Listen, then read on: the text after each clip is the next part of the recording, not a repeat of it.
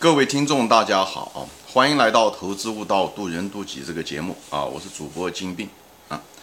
今天呢，我就想谈一下子，就是这个财务分析啊，在价值投资中的这个地位和作用啊。因为我的节目中，嗯，谈到过很多，就是嗯，财务方面的一些具体一些知识啊，嗯，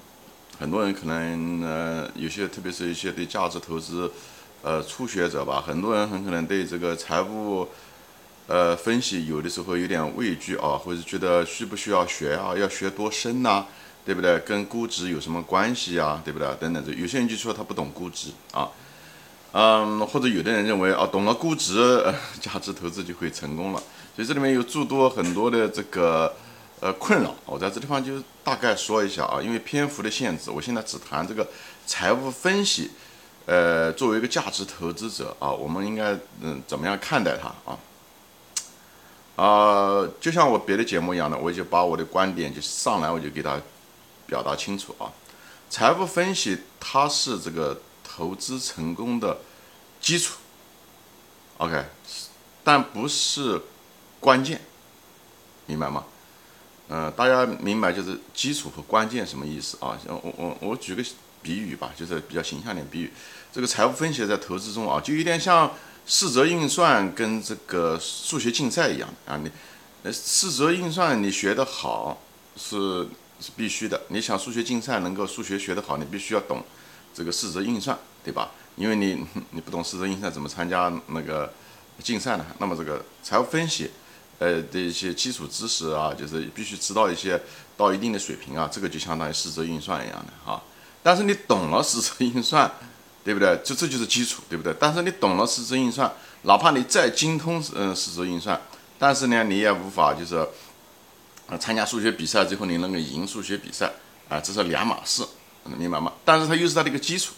啊，我就希望把这个关系就是把它说清楚了啊，就是，嗯，所以也就讲白了就是什么呢？就是财务分析呢，就是它是一个必要条件啊。它是一个其中的一个必要条件。必要条件的意思就是说什么呢？就是有之必然，无之未必然。就有了不一定行，没有是肯定不行的。就投资中意思就是说，你懂了财务分析不代表你可以成功，但你没有财务分析是肯定不能成功的。所以镜头前的嗯朋友们啊，就是你如果不懂财务分析，你必须要把这个关给过了啊，呃，花点时间，这个东西一点都不难啊，小学毕业就可以了啊。就就可以把这个财务分析搞清楚，但是你一定要花功夫把它学懂。一般的情况下，财务分析你花个半年时间基本上就是可以了啊。呃，你如果抓紧一点，三个月就可以了。以后慢慢的，随着呃这基础知识搞懂了以后，我有一集专门说你怎么样的学习这些财务知识啊。你可以把节目往前翻一翻，而且我也谈过，就是财务分析在这个投资中的。就是一些作用是什么啊？我也都谈到了，你都可以往前翻。我这题目呃节目也会再提到一下，给大家重复一下啊。所以就是返回来说，就是财务分析就是是一个基础，它是个必要条件啊。有了不一定行，没有是肯定不行啊。所以大家这个是躲不过去的啊。嗯，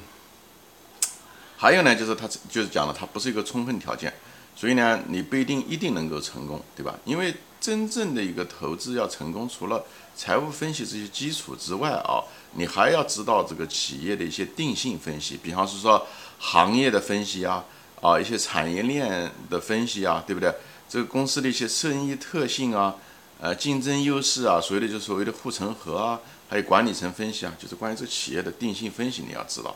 啊。另外呢，就是你要知道一些人性方面的一些东西，比方是说呃一些短期啊。呃，不要注重短期啊，不要注重过于注重价格啊，不要从众啊，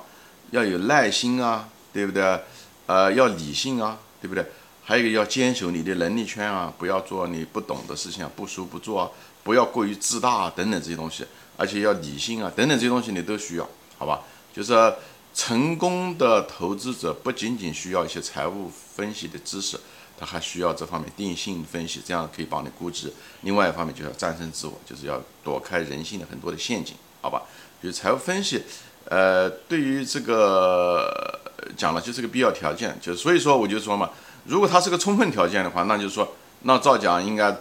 呃，投资者对吧？成功的投资者应该是会计才对，不是的，对不对？你不是说你视作运算会算得好，你就成为一个数学家一样的啊。所以我但是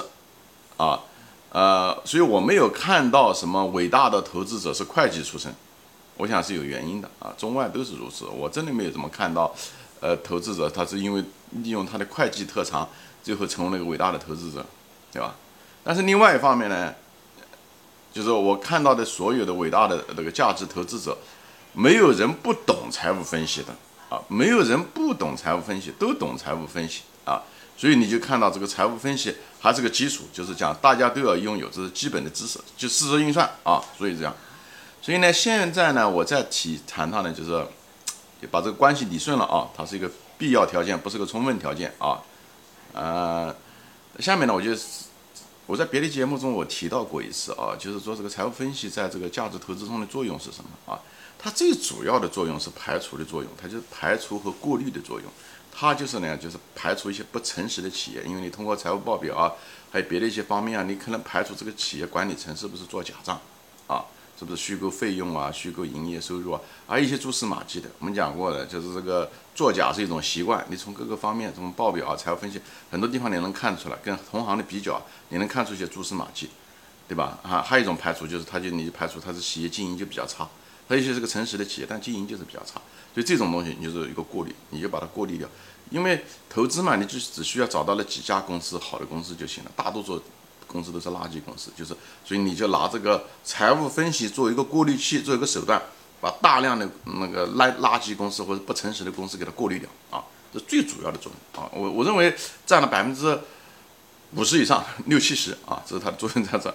第二个作用呢，就是一个确认的作用。它确认什么意思呢？就是你在分析一些定性分析的时候，对不对？企业也好，行业也好，分析了以后。护城河要分析以后，它这些定性分析应该都反映的，应该有数据有定量的。那么财务指标就是一个比较好的一个落实确认你在定性分析中的一些结论，哎，就是一个确认的一个作用，这个辅助作用啊。在企业分析中，它其实是一个辅助的作用啊。企业分析中，这个核心是定性分析，这定量分析只是一个定性分析的辅助，好吧？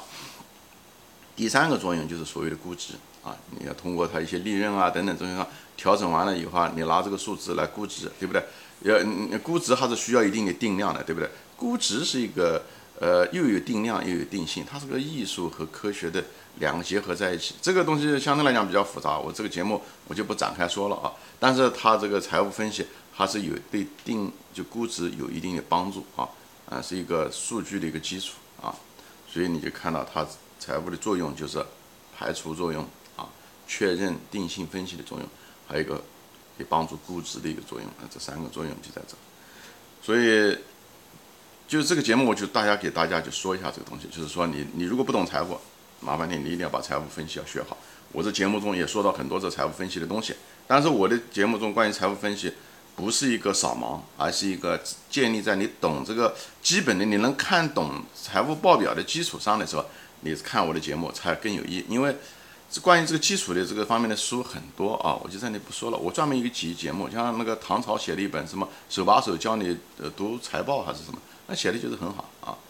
嗯，以后你等你看完了以后，你再看我关于这个财务方面的呃一些就是节目方面的一些东西，就是我的一些体会，这样的话会更加深你对这个财务分析的一些从投资者的角度来看怎么样看财务分析啊啊那评价你怎么样看报表啊。啊，什么东西重要，跟什么东西联系在一起，所以我有大量的节目就是讲到这些东西啊，存货也好，应收也好，对吧？就是再投资也好，等等好多东西啊。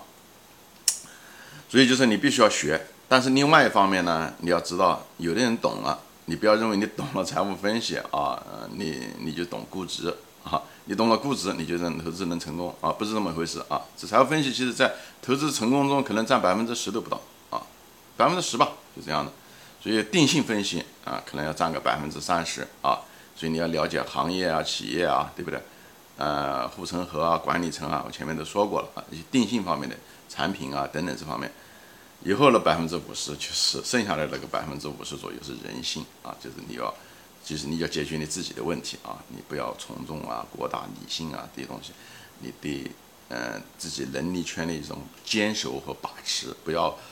跳出自己的那个呃能力圈之外去做那些高风险的事情，还有耐心啊不要从众啊，等等这些东西是真正的所谓的关键啊。财务分析和定性分析是基础，关键其实在这个地方是内因人性，好吧？好，今天就说到这里啊，谢谢大家收看，欢迎转发。